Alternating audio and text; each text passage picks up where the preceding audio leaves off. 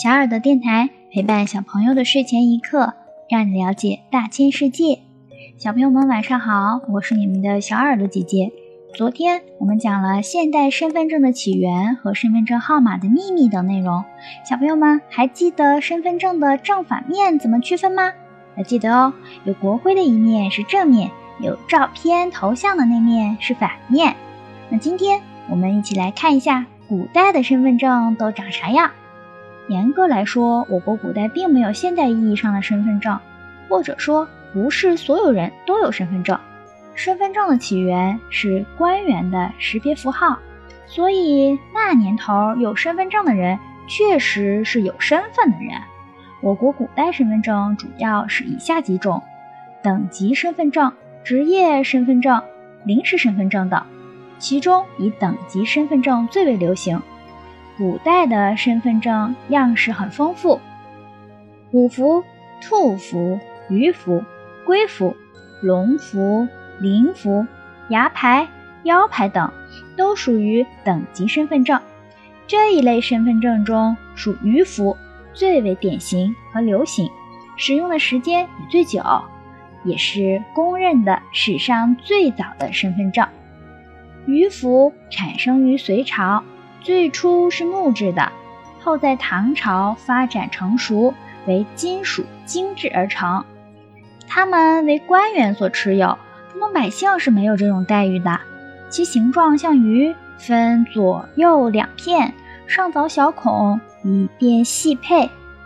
鱼符上面刻有官员姓名、嗯任职的衙门及官居品级等。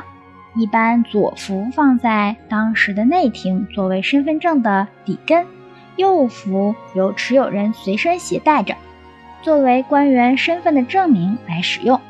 鱼符还是一种权力凭证，可用于调动军队、任免地方官员。这么重要的身份证，为了防止造假，古代人也发明了防伪措施。一是制作不同质地的身份证，在唐朝，身份不同，制作鱼符的材料也各不相同。凡亲王和三品以上官员所用的鱼符，均以黄金铸制。显示其地位身份之高。五品以上官员的鱼符为银制，六品以下的官员的鱼符则为铜制。二是设置鱼符的防伪标记，其实就是给五品以上的官员配一个存放鱼符的专用袋子，称为鱼袋。鱼袋的装饰也有区分，三品以上用金饰。四品用银饰，五品用铜饰。到武则天时，鱼符一度改为形状像龟的龟符，用途与鱼符相同。然后就衍生了一个古代的流行词汇“金龟婿”。一个有金龟符身份证的人，最低也得是三品大员。后来，金龟婿在民间。就代表优质女婿的意思啦。有意思的是，到了宋代，官员的身份证竟然只用当年的防伪标记来识别，即只用鱼袋，而把身份证的核心凭证鱼符废弃了。明清时候使用的身份证主要是牙牌和腰牌，牙牌是用象牙、兽骨。木材、金属等制成的板片，上面刻有持牌人的姓名、职务、履历以及所在的衙门等，是身份和地位、功能的不同而有区别，与现代意义上的卡片式身份证已经非常接近了。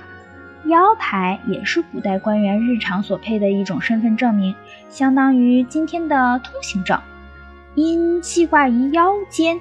故称为腰牌，多用金银、玉石、名贵木料等珍贵的材质制成。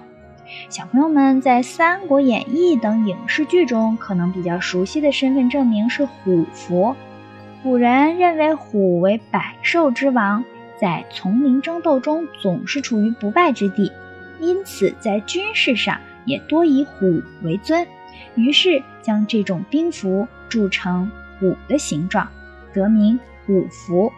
虎符为我国古代帝王授予臣属兵权和调发军队的信物，一般是铜制虎形，分左右两半，有子母口可以相合，右符存留中央，左符则在将领之手。皇帝若派人前往调动军队，则需带上右符，持符验合后，军将才能听命而动。相对于等级身份证，职业身份证和临时身份证更简单随便。职业身份证是根据从事职业的不同来制定的，如僧人的身份证叫戒牒、度牒，凭此牒可到处化缘、筹善款。可以说，职业身份证更像现代的工作证、名片，而录引、门券。则属于临时身份证，具有很强的时效性。古代临时身份证更像现代的介绍信。